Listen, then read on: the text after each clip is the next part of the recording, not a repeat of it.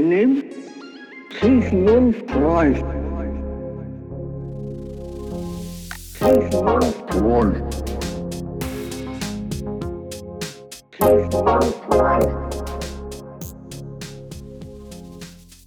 Всем привет! В эфире подкаст «Фрейд бы одобрил». Сегодня у микрофона в качестве ведущего Акатов Денис, телесно-ориентированный психотерапевт.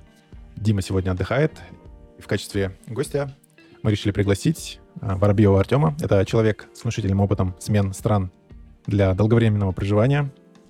Внушительный он, потому что, ну, относительно большинства людей, потому что, как правило, переезд осуществляется один раз в жизни. Как-то вот такое это очень масштабное событие, на которое многим очень непросто решиться. Ну, максимум два у кого-то, потому что, ну, человек поехал, посмотрел, ему не понравилось, и он возвращается обратно к себе на родину. У Артема четыре. Четыре же даты страны сменил. Три. Три. Так, давай. Раз, два, три. Три. Три, да. Вот, э, на данный момент э, это третья страна. А, нет, стоп, мы должны поп- поправить. Э, Нет, у меня было три переезда. Но если мы считаем страну, в кото- место, где я родился, Да, то хорошо. это четыре. Хорошо. А, На данный момент э, Артем сменил четыре, четвертую страну для проживания. Проживает э, в Нидерландах, обучаясь в магистратуре на айтишника. Привет, Артем. Привет. Я уже, уже сказал, да, уже появился до этого и перебил тебя. Слушай, возможно, я не должен тебя перебивать, когда ты говоришь. Ты мне об этом не сказал. Да нет, у нас тут такое живое общение, как бы это не э, государственная телерадиокомпания, что это как-то все чинно благородно. Мы просто так общаемся на интересные для нас и для наших слушателей темы. Смотри, э, я тебе э, скинул, скажем так, небольшой план нашей беседы, да, о чем мы хотелось бы поговорить. Да. Э, Глобально я для себя разделил э, всю тематику на, на две такие большие группы. Это э, эмоциональные аспекты миграции, смены места жительства и какие-то такие технические моменты. Технические моменты — это работа, жилье, там какие-то покупки, вот это все. Мы это оставим на вторую часть. Большую часть времени посвятим на эмоциональные аспекты, потому что для многих самое сложное э, миграция это как раз-таки решиться, да, то есть это э, психоэмоциональная составляющая, как, как сделать этот первый шаг в неизвестность. У разных людей разные мотивации. И вот э, мы начнем как раз с мотивации. Расскажи, пожалуйста, Артем, почему, почему ты уезжал, зачем ты уезжал, что тебя каждый раз подвигало сниматься с, наси- с насиженного места и куда-то в неизвестность двигаться? Так, ну, это не просто ответить на самом деле. Нужно знать вообще человека, правильно? Знать, что его держало перед тем, как это делать. Ну, в первую очередь, э, с- меня сподвигло переместиться. Это то, что я из Донецка, из Украины. И в 2014 году там уже начались проблемы, и нельзя было жить. Это первый Мгм. аспект. То есть я не могу сказать, что это полноценно мой шаг и мой выбор. Я могу сказать, что это что-то, что заставило меня двигаться. То есть внешние обстоятельства. Да, обязательно. То есть у меня была комфортная довольно жизнь. Я не могу сказать, что без этого пинка я бы куда-то поехал. Не факт. По- У меня у нас была семья, деньги, квартира, машина, все такое. То есть зачем мне куда-то ехать, правильно? Мгм. Плюс я, мне когда переехал, мне было, когда все, я начал двигаться, мне было 25 лет. Вот. В принципе, да, возраст, когда хочется что-то попробовать. Плюс э, я получил а, внешнюю инициативу, связанную с тем, что нужно уезжать оттуда, от- из этого места. И поэтому я и поехал. Вот. Это, я думаю, послужило катализатором в первую очередь. Ну, то есть внешние э, события в виде э, военных действий, боевых, э, неспокойной обстановки тебя сподвигли. Но ты вообще задумывался, нет, перед, э, перед тем, как это все случилось? Были у тебя какие-то мысли куда-то поехать, пожить? На самом деле нет. Я, наверное, как и большинство людей из постсоветского пространства, жил и рос в, бо- в большей степени в одном городе и нигде не путешествовал. Даже, ну вот я из Украины, я всю свою жизнь прожил в Донецке, я почти никуда не выезжал. Только в студенческие годы я начал путешествовать в пределах Украины по а, основным городам. Я увлекался танцами и, соответственно, ездил на фестивали. И это был мой максим максимум того, что я делал. Плюс, у меня всегда с детства оста- оставалось какое-то ощущение, что ехать за границу это просто ну, что-то невероятное, недоступное обычному человеку на самом деле. Мгм. А, это большие проблемы, связанные с визой, с языком, с деньгами. То есть э, такой какой-то бэкграунд человеческого опыта, который э, накаплен, который не дает тебе двинуться. Поэтому я никогда не думал, что это случится никогда. В общем, так нежданчиком на тебя этот переезд свалился. А как вообще решение принималось о смене места жительства, о переезде? Как вот, ну, насколько быстро, взвешенно это происходило? Ты можешь вспомнить? Возможно, вначале нужно сказать, куда я вначале переехал. Потому что каждый шаг ну, нужно понимать, э, а- а, насколько серьезным был шаг. То есть вначале я переехал э, в маленький город под Краснодаром к родственникам. То есть это не составляло большого труда, Мгм. скажем так. Потом из этого маленького города в Краснодаре переехал в Ростов, в котором я прожил год или чуть больше. И затем уже из Ростова я переехал в Китай. То есть для меня все-таки первый переезд произошел вот в Россию к Мгм. родственникам, а затем в Китай. И первое принятие решения было простым. То есть э, внешние обстоятельства, есть как, как- куда ехать, есть какие-то деньги, ничего не привязывать, все, поехали пробовать. А сколько времени вот э, ты размышлял над перед тем, как совершить действие? Э, Нисколько. Это произошло летом 2014 году, когда в медиа появилась информация, что э, молодых людей из Донецка будут забирать э, в армию, Мгм. и в течение нескольких дней я уехал туда. Все. Понял. Ну, в общем, э, у тебя ситуация, она сейчас перекликается с тем, что происходит в России, да, то есть когда Возможно, м- да. мобилизация вот объявили, так что и очень, ну, сколько там по разным оценкам, чуть ли не до миллиона э, человек покинуло вот в течение месяца территорию РФ. Хорошо, но у, э, если так вот смотреть, э, переезд, ну, условно был плавный, что ли, да, такое, пош- э, переехать к родственникам, ну, проще, чем сразу переехать Конечно. в Китай, да, то есть потом в Ростов ты переехал э, дальше, и уже потом в Китай. Вот, смотри, следующий шаг в Китай. Что там тебя, как бы, что сподвигло из Ростова тебя сняться? В Ростов. На самом деле сподвиг Ростов и жизнь э, на том уровне, на котором я жил в Ростове. В Ростове, в России. Как человеку, не гражданину России, мне каждый шаг давался с трудом. Как бы кажется, да, ты же разговариваешь с тем на том же языке, по идее, тебе кажется, что все остальные шаги, там, устроиться на работу, там, снять квартиру, по идее, просто. На самом деле было непросто на всех этих шагах. В том, чтобы тут же на работу устроиться официально, мне приходилось тратить э, месяц, чтобы оформить все документы, бегать, со всеми стоять в очередях, платить там 500 долларов за этот патент. А чтобы снять квартиру тоже, как бы я не местный, тоже приходилось дополнительно. Всегда это приходилось толкать чем-то своим, своим временем, своими эмоциями. А в ответ, э, ну, ты как бы не получал в ответ за это э, какую-то хорошую награду. Мгм. То есть, ну, под наградой я имею в виду хотя бы нормальный уровень жизни, да? То есть я там получал, как и все, 30 тысяч рублей. Работал я на Ростсельмаше. А У меня по образованию я инженер, хотя я никогда не собирался работать, скажем, в угольной сфере. Мгм. И до этого я в Донецке занимался со своими друзьями, у нас была танцевальная студия, занимался танцами, и мы зарабатывали на этом. Причем нужно понимать, что мы зарабатывали уже тогда с Китаем, то есть мы отправляли танцевальные проекты в Китай. Это как бы все связано. А, то есть Китай уже тогда появился Уже в твоей тогда жизни. фигурился, фигурировал Китай, мы в течение двух лет тогда отправляли танцевальные проекты и зарабатывали. Так вот, возвращаясь к Ростову, я примерно получал все то же самое, что и обычный гражданин России, при этом трудностей у меня было больше, и, и ну что, я ездил на работу, платил за квартиру и за еду. Все. Что-то, ну, что-то нужно было делать. Мгм. А почему ты там танцевальную школу опять какой-то тан- танцевальный проект ты не возобновил? Ну, в тех условиях, в которых э, мы находились в Донецке тогда, и с теми людьми это можно было сделать. Они позволяли. В новых условиях э, нужно было их искать, и нужно было хотеть этого. А мне, мне на тот момент я в какой-то степени разочаровался в этом и не видел будущее, будущем себя в этом. То есть уровень... э, Ну, во-первых, я, у меня травмы начали появляться, и мне не хотелось. Я, я увидел, что... Я понимал, что развивается IT-индустрия, мне хотелось туда попасть. Я попробовал, походил на собеседование, я ничего не знал, получил отказы по разным причинам, потому что я не местный, потому что я ничего не умею, вот. И я подумал, да нужно заработать на это, и у меня была идея, что я могу а, выучиться на это. Я всегда думал, что за границей учат хорошо. У меня тогда появилась эта идея, что мне нужно поехать и выучиться, закончить магистратуру а, за границей. Возможно, это звучит как-то отчасти шаблонно, отчасти как-то довольно мечтательно. Э, Но нужна была цель, чтобы к чем-то тебя, к чему-то двигаться. Возможно, она осуществится, возможно, нет. И вот, опираясь на эту цель, э, начали мы тогда с моей девушкой искать э, вариант того, где заработать деньги и куда переехать. И потому что мы... У нас был опыт с Китаем, у нас... э, мы знаем, что туда люди уезжали зарабатывать, мы умели танцевать, и мы решили, что мы можем сделать такой же проект для себя и поехать туда и заработать денег, и потом переобучиться и мигрировать. Такая была идея. Но сейчас, да, такой спойлер, ты как раз, в общем-то, медленно, наверное, Спустя дви- движешься. к этой 8 цели. лет я сейчас нахожусь в Голландии, да, и учусь на магистратуре, э, называется Smart System Engineering. Ну, то есть это, да, это, это много всего, программирование, IT, робототехника. Отличный курс, рекомендую.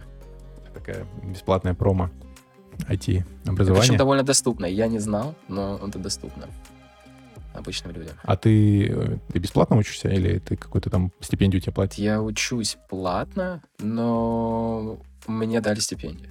Мгм. Ну, то есть какая скидка, условно, назовем так. Да, это, дали, назовем так, дали скидку, да, неожиданно. Мгм. Прикольно. Друзья, в это неспокойное тревожное время многим из нас требуется психологическая помощь, поддержка. Не всегда и не у всех есть возможность обсудить то, что беспокоит с близкими.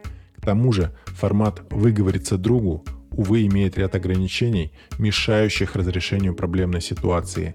Ваши близкие вовлечены в вашу жизнь, и им сложно объективно смотреть на ситуацию. Есть и ряд других причин, сводящих эффективность данного подхода к нулю. Подробнее об этом вы можете почитать в моих соцсетях. Если вас беспокоит тревога, депрессивные симптомы, панические атаки, и если вы столкнулись с горем, потерей, безвыходной ситуацией, я готов помочь вам и предлагаю записаться ко мне на консультацию. Также я могу эффективно работать с клиентами в таких темах, как самооценка, уверенность, поиск смысла жизни, миссии и предназначения. И одна из центральных тем в терапии – это трудности в отношениях. Современная профессиональная психотерапия является эффективным инструментом для разрешения внутриличностных и межличностных проблем. Записывайтесь на консультацию. Контактные данные в описании к этому подкасту. Для слушателей подкаста скидка 10% по промокоду Фрейд бы одобрил. До встречи. Так, ну вот э, немножечко по, по твоим таким событийным Да, ряду Ростов, прошлись и было принято решение переезжать. Да. в Китай. Ага. В, Кит- в общем, э, из э, Донецка тебя поднялось с насиженного места это военные действия, э, в России это недовольство уровнем жизни и тем, чем ты занимаешься, да? И вот ты оказался в Китае, и что там в Китае? Слушай, да, нужно, чтобы понимали, ну и кто нас будет, когда люди нас будут слушать, что тоже я переехал в Китай не просто на ровное место, то есть мне, у меня была кое-какая информация а, в плане того, что ну, я умел танцевать, что мы туда отправляли проекты. Не могу сказать, что у меня были люди, которые отправляют. То есть в звене отправления проектов я не участвовал в переговорах того, куда, кто, кто там покупает, кто Мгм. дает работу. То есть этот вариант поиска работы и сотрудничества с кем-то был полностью на нуле. Приходилось это искать. По поводу квартиры тоже было искать. Единственное, что было, это вот продукт наш, ну там, Мгм. знаешь, назовем это так, шоу, с которым нужно было ехать. И, и знание того, что это ну, там нужно. Это там в какой-то степени люди это покупают. Поэтому на авантюрном, в авантюрном состоянии был найден человек, к- который предложил работу в Урумчи. Мы согласились, все заплатили за себя сами. Они обещали, что оплатят, но мы типа заплатили за билеты, за костюмы, вложили в это деньги, прилетели, отработали пять дней, и нам сказали... А контракт был на месяц. Мгм. А потом мы там должны были полгода планировали там работать. А нам сказали, что нам не заплатят за пять дней, и до свидания. С этого начался первые дни в Китае. Будни эмигранта в Китае. Да. Так, ясно. И вот такой случился факап с вами, да? Да, да, да, да. Э, Я думаю, далеко не последний потом за э, время пребывания в Китае. Да, ну, наверное, да, далеко не последний, но потом было не... нормально все. Так, хорошо. Ну, это вот э, как в Китае. А из Китая почему ты... э, Из Китая... Из Китая уехал, ну, во-первых, потому что, да, была до сих пор э, вот идея переобучиться и жить э, в комфортном месте. Она до сих пор присутствовала. Во-вторых, Китай исчерпал себя. Ну, никто не поймет, что это означает, исчерпал себя, да? То есть э, мы там, я там прожил пять лет, около пяти пять лет, да. Были какие определенные цели на Китай, то есть был, были там деньги заработанные, выучен язык, это тоже была цель выучить язык, не китайский, английский в смысле. Китайским же ты тоже овладел? Нет, нет, нет, на определенном уровне. Ну, на бытовом там таком совсем. Я сдал HSK 4, О, ну это же но я не могу уровень. сказать, что я могу... Нет, нет, это не серьезно. Я не могу общаться на китайском. Э, Я так. для тех, кто не в курсе, HSK это типа а там, не знаю, TOEFL, да, как вот, ну, экзамен по, по знанию китайского языка. Слушай, ну да, если сказать на TOEFL, допустим, 70 баллов из 120. Неплохо, неплохо. Да, но знаешь, люди, которые сдают TOEFL, они, многие из них не умеют разговаривать на английском. Я такой же. То есть я могу там что-то читать, что-то писать, э, понимать, что говорят, но когда я к ним обраща- обращаюсь, они меня не понимают, потому что у меня сумасшедший акцент просто. Просто такой, как I want to kill you. I need your clothes, your boots, and your motorcycle. Китайский, конечно, это тоновый язык, он довольно-таки сложный в именно в произношении и в понимании, так что, в общем, Мгм. ты молодец, молодец. Э, Так вот, что ты сказал по поводу, почему переехал. Э, Из Китая, да. Ну, наверное, тут нужно разделять, во-первых, внутренние аспекты, это твои персональные, во-вторых, это ситуация, опять же, вокруг. Это Мгм. то же самое, э, то же самое, что случилось в 2014 году во многом. То есть постепенно, когда мы прибывали в 13 или Китай... 14 В 14 да? Я сказал 12 14 Мгм. Вот, постепенно, как наши прибывали в Китай, росло недовольство китайского правительства, потому что мы работали там э, учителями английского. М, Какой-то процент не знал даже английского, работая в этом. Почему? Ну, потому что китайцы, им важно, важен английский язык, и они думают, что все, кто выглядят с европейской внешностью, они знают английский язык. Поэтому рынок труда просто сумасшедший, всем нужны, всем плат- платили большие деньги, ну, большие, По российским меркам большие, да? То есть вот ты говорил, что да. на заводе в Ростове ты получал 30, по-моему, тысяч, ты сказал, Да, да, да, и работал я просто в адских условиях и, и, и- и много работал. А там ты работаешь э, немного, э, ну как немного, ну ты можешь работать по обычную неделю, допустим, Ты- на тебя нет давления, ты довольно гибок в графике, и тебе могут платить от 2 до 3 тысяч долларов. Неплохо. Постепенно это все дело закрывалось китайским правительством, потому что, ну, они знали, как все это обходит, происходит. Они это закрывали дело. Постепенно переставали выдавать визы, то есть сложно было там находиться. Поэтому этот фактор сыграл, что есть там тяжело было остаться. Плюс внутренние э, цели. То есть была цель э, там, заработать денег, выучить английский и куда-то двигаться дальше, потому что Китай не рассматривался как долгая остановка. Хотя остал, задержался там надолго. Ну, в общем, ты решил двинуться дальше на, на- навстречу мечте. Да. Это звучит довольно, это самое, не знаю, как Пафосно? Да, да, очень пафосно. Нет. Во многом движут, движут э, внешние обстоятельства. В этом случае я могу сказать, что они сыграли также э, большую роль внешние обстоятельства. Очень большую роль. То есть я, я, в принципе, честно, не хотел двигаться, не хотел, боялся двигаться. Потому что у меня был стабильность, какой-то доход, и не хочется терять. Не- уч- учитывая то, что ты еще и все мы не уверены в себе, в том, что, что мы будем делать дальше. Ну, например, у меня нет стабильной какой-то профессии, да. Если вот обобщить, так получается, что звучит как будто, поправь меня, я не знаю, внешние обстоятельства, в твоем случае внешнее давление, оно превалирует над э, внутренними какими-то твоими желаниями, мотивациями.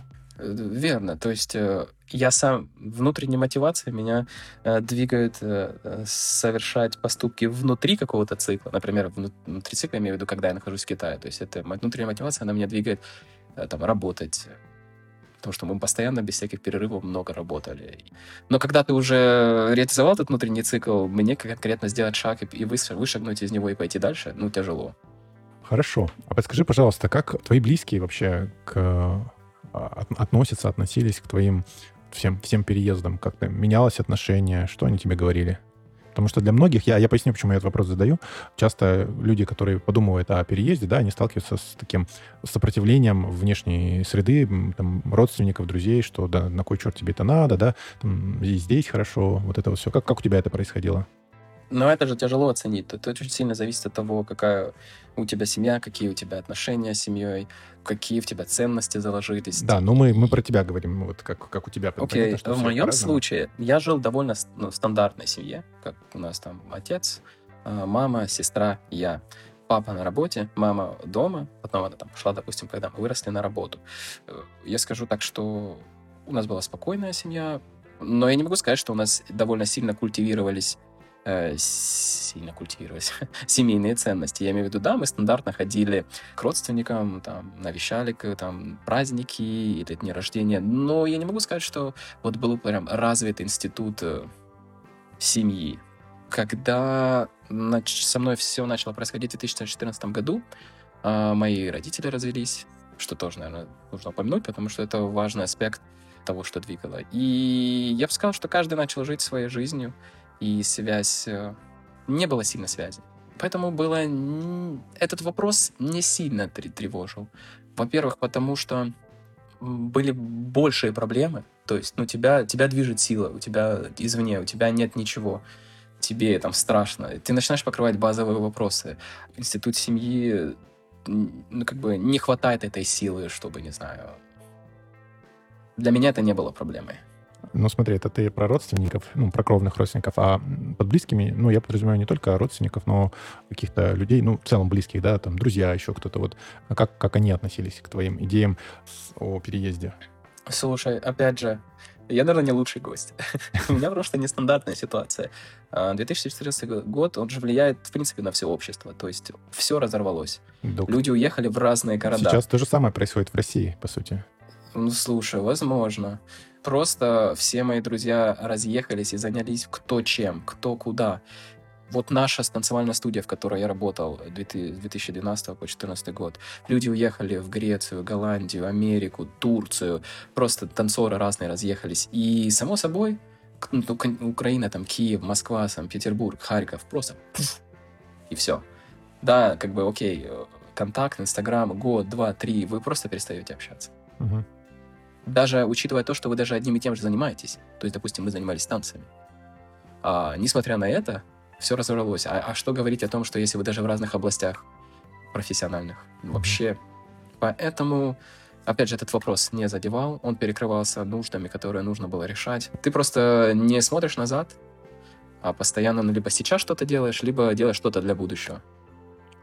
Окей, Дви- двига- То есть все, все решения принимаются с мыслью о будущем. Но это Украина, 14 год, э, Донецк, там ситуация понятная, да, то есть это перекликается с э, тем, почему люди сейчас уезжают из России.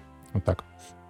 Когда ты уезжал из э, Ростова, из Китая, то есть вот то окружение, которое находилось с тобой в тот момент, то вообще как, какие были слова? Поддерживали тебя или наоборот осаждали, что оставайся. Особенно вот интересно про Россию, да, то есть если в Китае, понятно, там тусовка, скорее всего, была такая вот иммигрантская вокруг, то есть все Да, люди да, при- да. приезжающие, уезжающие, как бы вы на одной волне, то в России там уже, я думаю, немножко другая ситуация.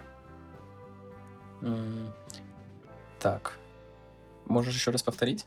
А как э, отно- относилось твое окружение, вот, ну, в частности, в России, да, когда ты уезжал? Потому что, ну, безопасно уже, да, как бы нету каких-то там э, боевых действий, опасности мобилизации. Ну, ты получаешь 30 тысяч, ну, так, а что ты хочешь? Все так получают 30 тысяч. Сиди, Мгм. не рыбайся. Слушай, да, я понял тебя. Прожил я в Ростове чуть больше года, и мне не удалось найти то окружение, ну, в России, в Ростове, которое бы, в котором бы мне было комфортно. То есть я, допустим, работал на заводе, но я работал, ну, с людьми, там, допустим, не моего возраста, которые Мгм. взрослые, которые не подходили, но мы не подходили друг другу. Я, мне, я занимался там чем-то, допустим, опять же, банально креативным и чем-то новым, и что хотелось э, чего-то нового, 25 лет, 26. А там люди старые, старые закалки, сиди, ты, ну, ну, какое-то окружение. То есть окружение сформируется от, с того, где ты находишься большую часть времени. На работе такого не было. Я ходил, занимался в танцевальную школу, продолжал свободное время. Этому нужно было, чтобы влиться туда, нужно было уделять больше времени, э, которого у меня не было, потому что я был на работе. То есть окончательно там принят я в это общество тоже не был. Поэтому мы были со своей девушкой и, и периодически пересекались с какими-то, допустим, ее одногруппниками на выходных. И такого какого-то тесного комьюнити, в которое я бы попал, не было. Поэтому, э, опять же, easy. Понял. Хорошо, ладно, давай тогда двигаемся дальше. Смотри, э, вот там предыдущий подкаст мы с Димой говорили про стресс в миграции. Э, Смена места жительства является для человека огромным стрессом, там, один из самых больших по уровню. И у тебя вот опыт нескольких таких смен жительства, переездов. Расскажи, как менялось твое, что-то менялось в твоем восприятии с каждым переездом? Было ли проще э, ну, на новое место переезжать или каждый раз как первый все это происходило? Да было просто переезжать в Голландию. Точно. Мгм. Было просто, не знаю. Получилось все без стресса какого-либо. То есть Голландия стоит таким особняком на, на, на фоне остальных историй. М, Да, но было много подготовки сделано для этого. То есть э, из- э, что подвергает тебя стрессу? Ты, ты должен быть в чем-то уверен в завтрашнем дне, чтобы у тебя не было стресса. То есть у тебя должны быть либо запас денег, либо какой-то план, работа и место, где жить. Если у тебя это есть, тебе уже не особо стрессово. Ты такой думаешь, ну окей, если что, у меня есть работа, я поработаю, а там дальше, опираясь на это, я разберусь со всеми другими проблемами. То есть, когда я переезжал в Голландию, у меня основные вопросы там, безопасности были покрыты. То есть работа и... Ну, то есть у тебя была Э, работа, Работа, онлайн. план и план, что я, что я, зачем я еду и что я в дальнейшем буду делать. Э, И какой-то финансовый план на финансовый план на этот план. Окей. А, Дальше пере- переезд в Китай был стрессовый. Да, был, был стрессовый. Как? Ну, потому что, опять же, по этим вопросам непонятно, где жить. День, денег запас был, ну, допустим, там на, на месяц, на два. И все. Пути назад не было. Страшно, но поехали. Можно ли сказать, что с опытом, э, то есть вот э, Голландия это уже фактически четвертое место жительства, ты как бы некий опыт приобрел, понимание, как тебе действовать, э, чтобы было ну, максимально, э, то есть ну, не максимально, снизить уровень стресса. То есть вот да- да- дал ли тебе этот опыт переездов вот такое понимание? Да. Даже не знаю, что сказать. Да. Ну, то есть э, вы- вывод какой это все приходит с опытом, ну, я бы сделал такой вот, все приходит с опытом, да, и э, человек привыкает и адаптируется, наша психика очень такая, собственно, механизм адаптации, орган адаптации.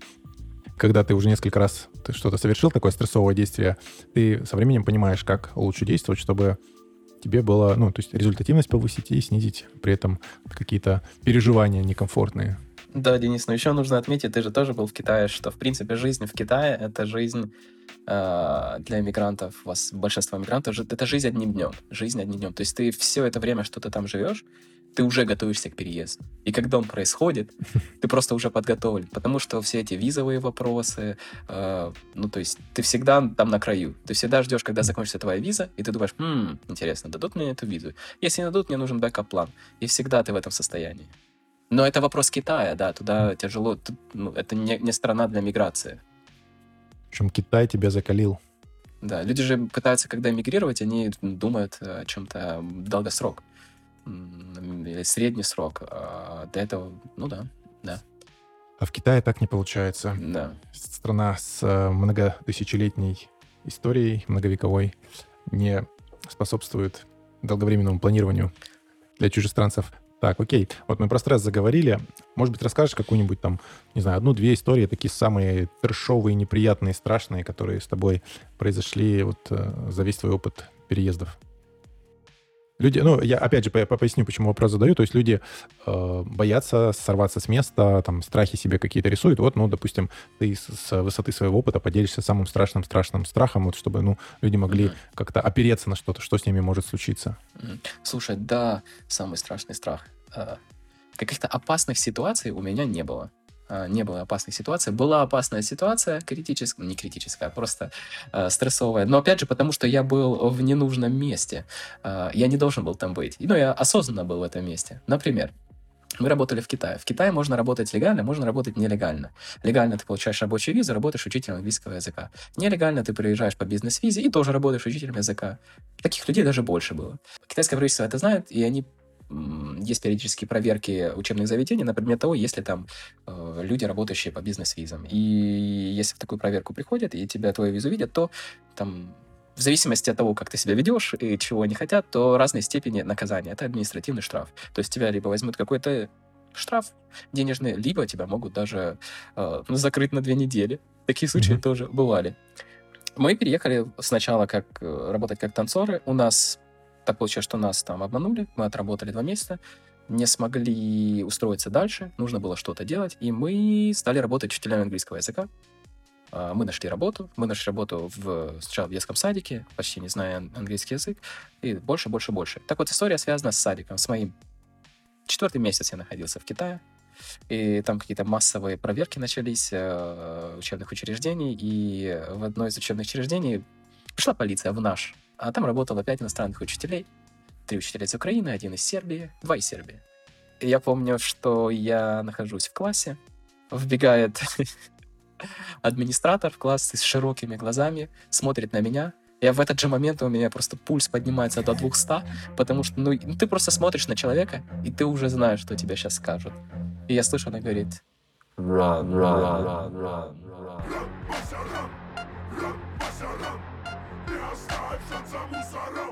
И я, короче, на третьем этаже бегу, бегу, спускаюсь на первый этаж. Они зашли со с фронтального входа садик окружен э, забором, есть задний выход. А задний выход закрыт. И ты бежишь, я помню, я бегу, этот э, мужчина, я вижу за спиной в 50 метрах от меня толстый, толстенький китаец, такой, «А, что там, Полицейский, да? Тинь-тинь-тинь. Да, что говорит, стоять, стоять. Ну, что, нам уже дверь открыли заднюю, так, сквозь заднюю дверь, и бежишь, а он сзади бежит от тебя, и я убежал. Стресс был, ну, страшно было, сердце билось, ты такой думаешь, господи, тебя сейчас арестуют, и ты сядешь в тюрьму. А, Вот. Вот такой был вот эпизод. Но как бы я знал, что, что, на что я иду. Да, на- несмотря на этот опыт, ты продолжил. э, Да, да, э, да. Это было в самом начале, получается. Да, это твоей- было в самом начале, потому что пять лет отработал. Ага. То есть это не было чем-то распространенным. Прям вот. Такое случалось, ты знал, что такое может произойти, ты идешь на это. Люди там разные работы делают. То есть другие люди там работали танцорами, кто-то моделями, кто-то просто в офисе устраивался сидеть. Так, окей, а какая самая, ну, не знаю, смешная, забавная история, связанная с переездом? Хотя для меня, вот ты сейчас рассказал, ты так это рассказывал задорно, как будто это, знаешь, смешная история была такая. Слушай, ну и когда я... Ну, как бы это и смешная тоже, на самом деле. Потому что я не могу тебе сказать, что... Ну, так мы это чувствуем. То есть как только мы ушли от этого, и мы собрались э, через полчаса всей нашей группой э, сотрудников, мы просто были в таком восторге детском. Ну, я не могу тебе сказать, знаешь, вот как в детстве играешь казаки-разбойники. Мгм. Убегаешь, выигрываешь, и такой радостный. Вот знаешь, такое же было ощущение. Ну, это на самом деле вот такую вставочку психологическую сделаю с точки зрения восприятия психики, да, то есть э, когда разрядка произошла, то есть э, дети же, вот э, посмотрите, если на маленьких детей, они когда пугаются, они же наоборот, потом, они могут радоваться, только это, они даже просят их напугать, там, на качелях, например, пока, покатать, они одновременно и боятся, и радуются. Это как бы, то есть когда страх естественным э, путем течет, не блокируется, нигде не зажимается, ты телесно отреагировал, ты убежал. То есть у тебя вот такая разрядка произошла. Если бы ты не убежал, я, ну это мои фантазии уже, конечно. То есть если бы ты не убежал, ты сидел где-нибудь там в коробке, как эти мимасики всякие про учителей в коробке, М-м-м. то ты бы трясся, э, скорее всего бы ты так не смеялся. Наверное, да, было бы жутко, думаю, было бы очень как жутко. Вот, а так ты вышел победителем, знаешь, такая игра «Догони меня, Да, полицейский». это была игра, да-да-да, да-да-да.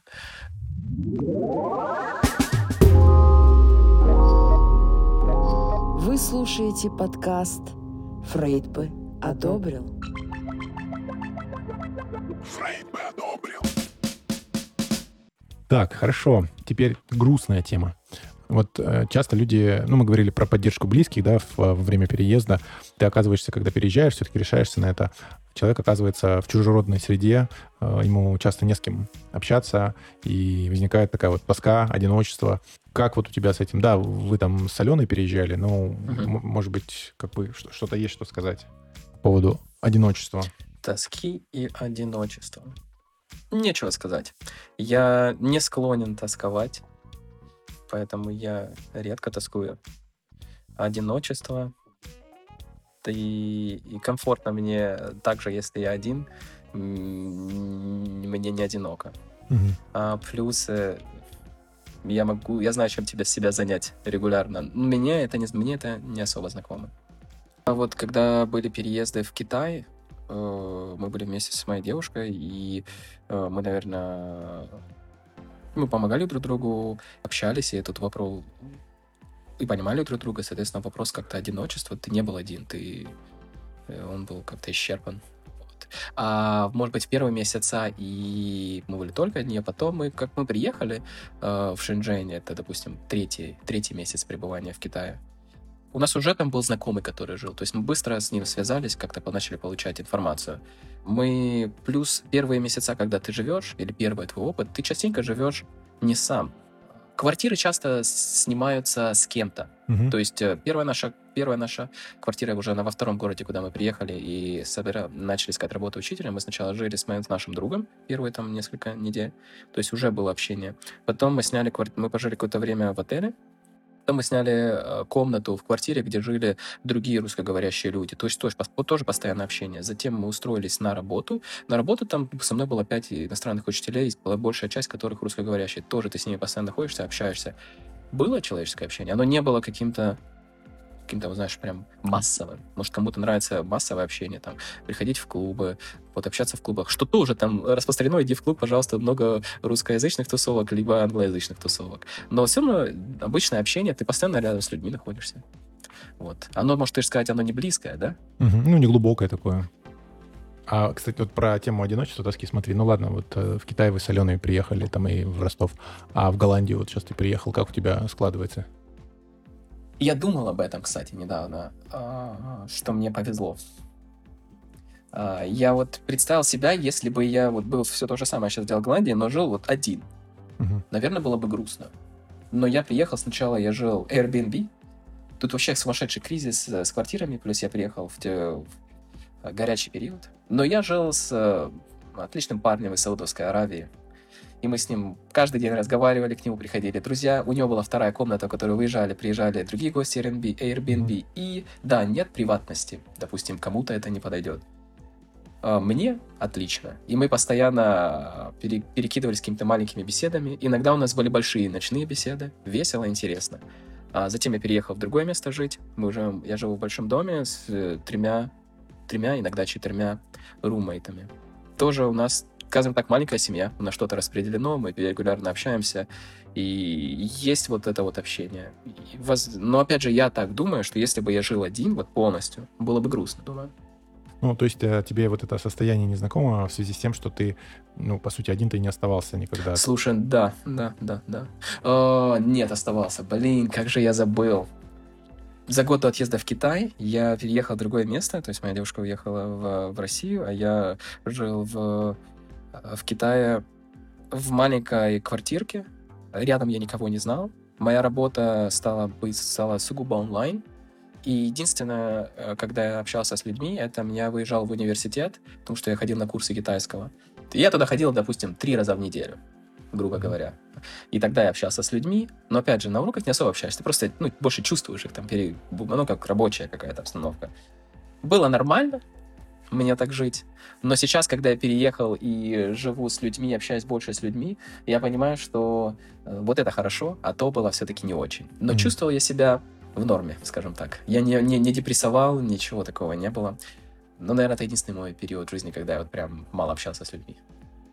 А вообще, ну, про людей, про какие-то локальные комьюнити, там, сообщества русскоязычных, а, вот исходя из своего опыта, так что ты можешь сказать, как бы, ну, они существуют, это факт, но вообще как а, русскоязычные ребята там друг друга поддерживают, не поддерживают за границей? Я могу говорить только за Китай, потому что я там долго прожил, и прям там большое комьюнити э, ребят из СНГ, большое комьюнити, и ты как вот приезжаешь в Китай, как только ты кого-то встречаешь, тебя добавляют в первую же, там, допустим, одну-две группы русского комьюнити, и, и все. И оно заменяет тебе все. То есть это даже больше, чем было у меня там в России, в Доне... ну, Донецке, наверное, нет. Когда я жил, был в России, да. Мгм. То есть э, ты спокойно можешь задавать вопрос. Да, конечно, тебе иногда ответят очень ярко, иногда ты, ты что, загуглили еще какую-то такую эту фигню. Но в целом э, э, помогают, в целом э, легко, э, с- с- с- отзывчивая, в целом хорошая с- комьюнити. Я доволен. Я очень много получил от этого. Про, про помощь как раз-таки мы к следующей части переходим к техническим моментам иммиграции. То есть как искать работу, как искать жилье.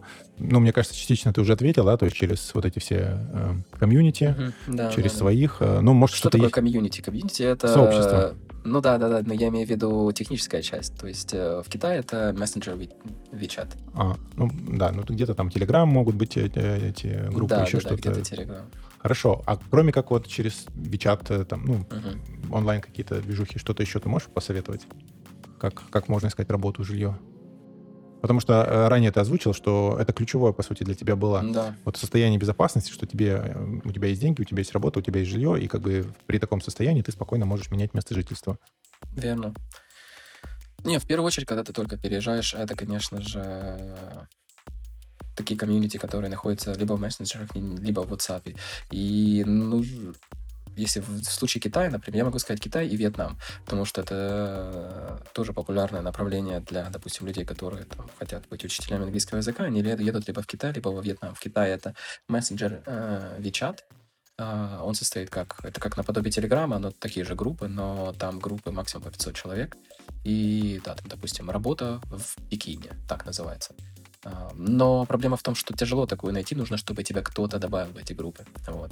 Поэтому работку можно искать в таких группах. Квартиру тоже можно искать в таких группах. Для Вьетнама это Facebook, работу и квартиры можно искать в Фейсбуке. Моя э, сестра жила во Вьетнаме и работала примерно полгода. И она то через Facebook нашла и квартиру, и работу. Но нужно понимать, что ты не найдешь все-таки это заранее. Ты можешь посмотреть, что-то прикинуть и подумаешь, блин, вот я туда, вот я хочу это, эту квартиру, эту работу. Тебе могут это сказать, что тебе это дадут, но большой шанс того, что ты этого не получишь, когда приедешь. То есть ты должен просто иметь под рукой доступ к этим э, группам и ехать.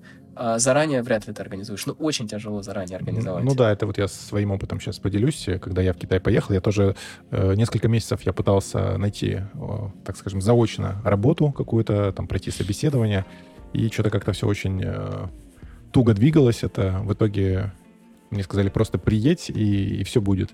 Ну, я так и сделал, я приехал, и уже через сколько там с момента прибытия, через 2-3 дня я уже нашел работу. То есть э, меня Да, пригласили да, на собеседование, и я тут же устроился на работу. С жильем э, точно так же было, да, то есть вот как, как мы с Артемом познакомились, то есть э, вместе э, как это, снимали жилье.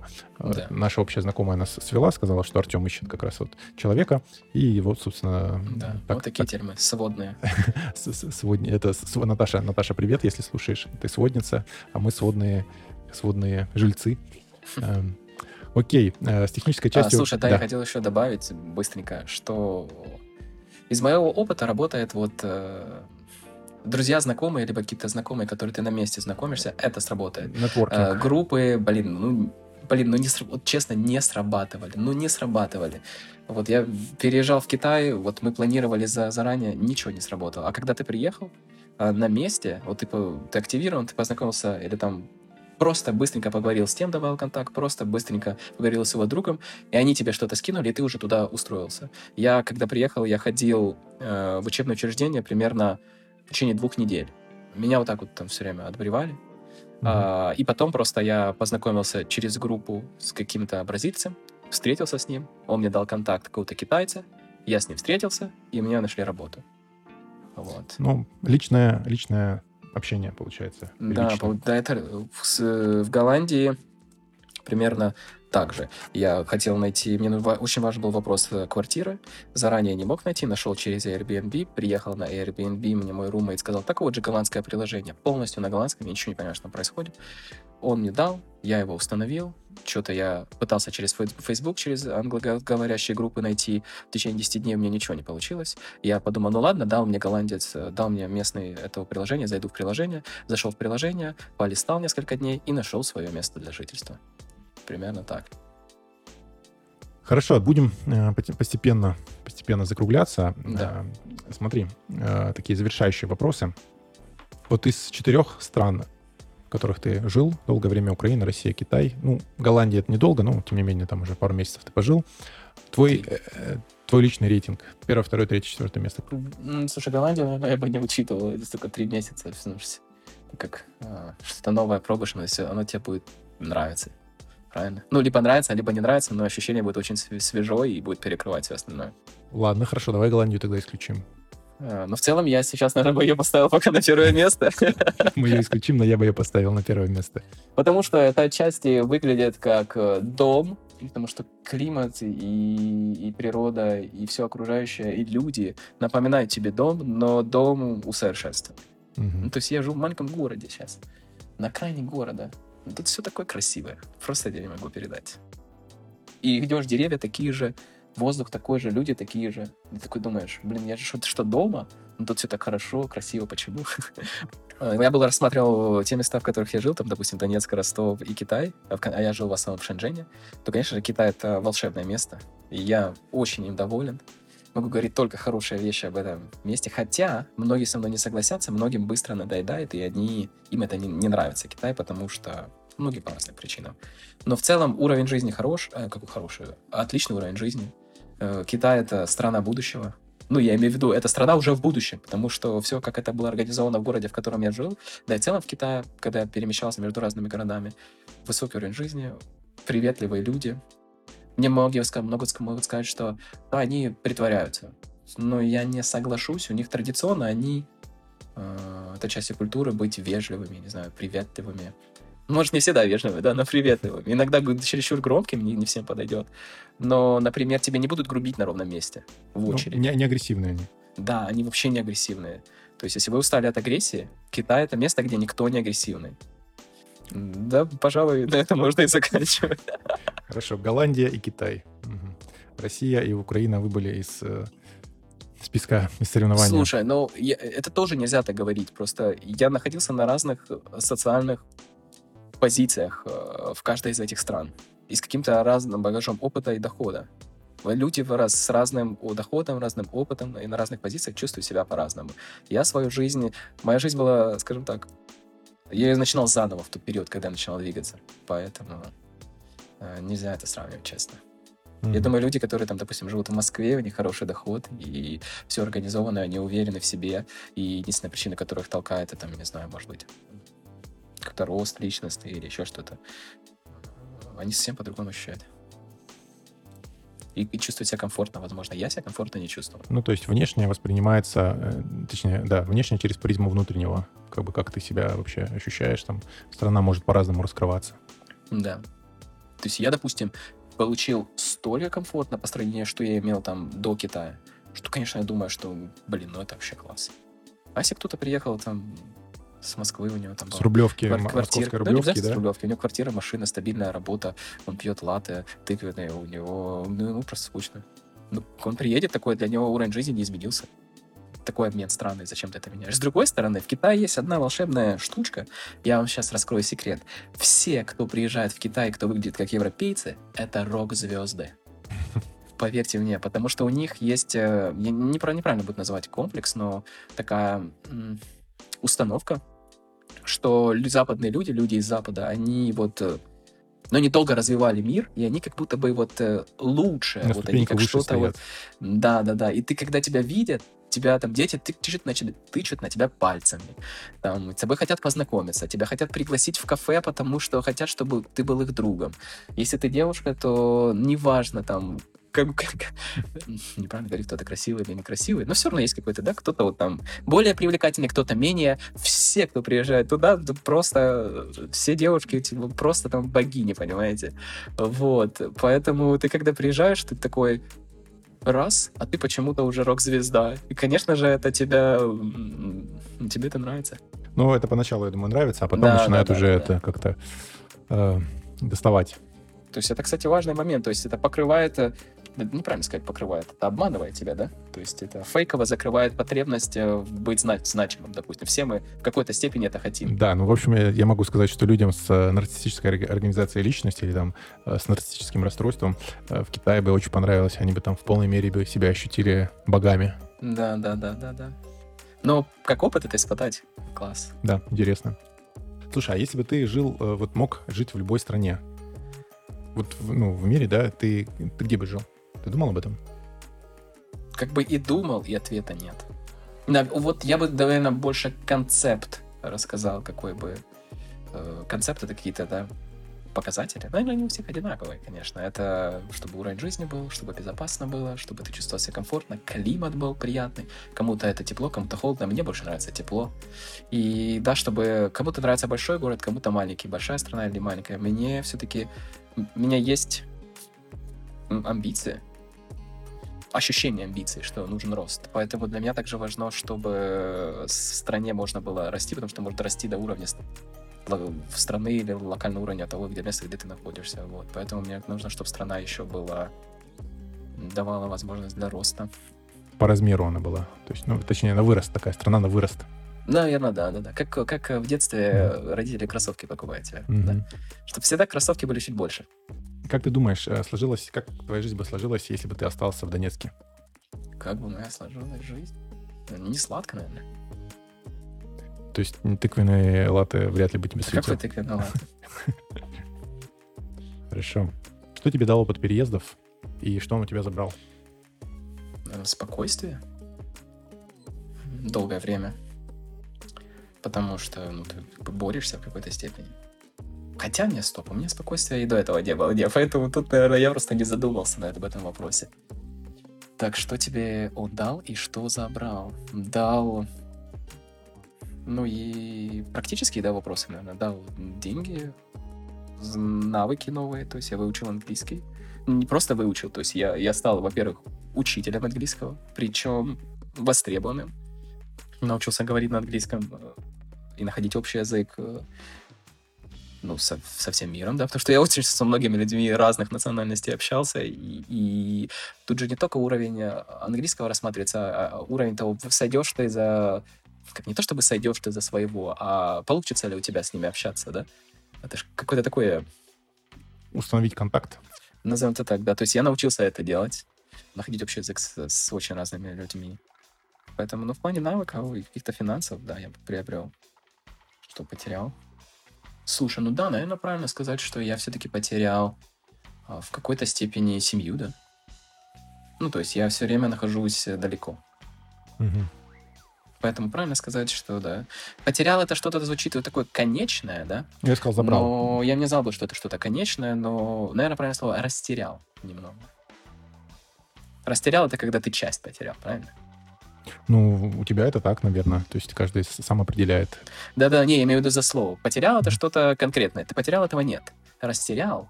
Это, допустим, навык у тебя что-то было. Не, растерял тоже может быть конечным, да? Допустим, растерял навык.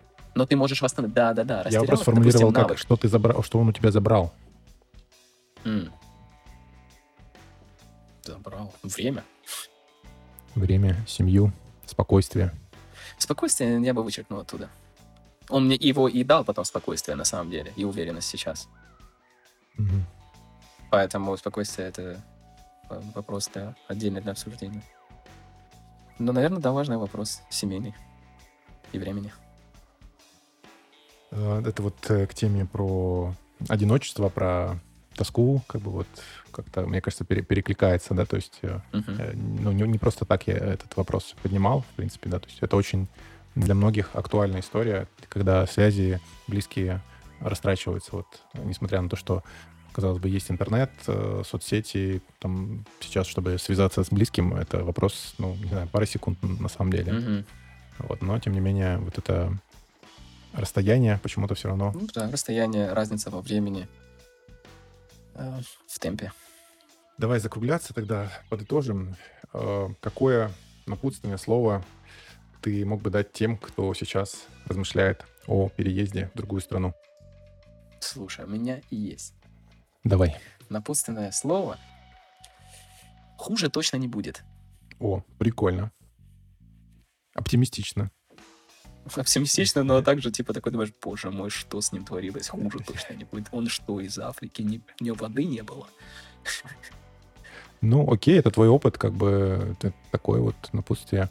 Э, Кому-то, я думаю, это, кто раздумывает, э, это может послужить таким толчком, стимулом, что, да, вот тем, тем, кто опасается. Мы много говорили про как раз-таки про какие-то сдерживающие факторы, да, там, потому что, ну, действительно, это довольно серьезный шаг, это большой стресс э, вот в эту неизвестность.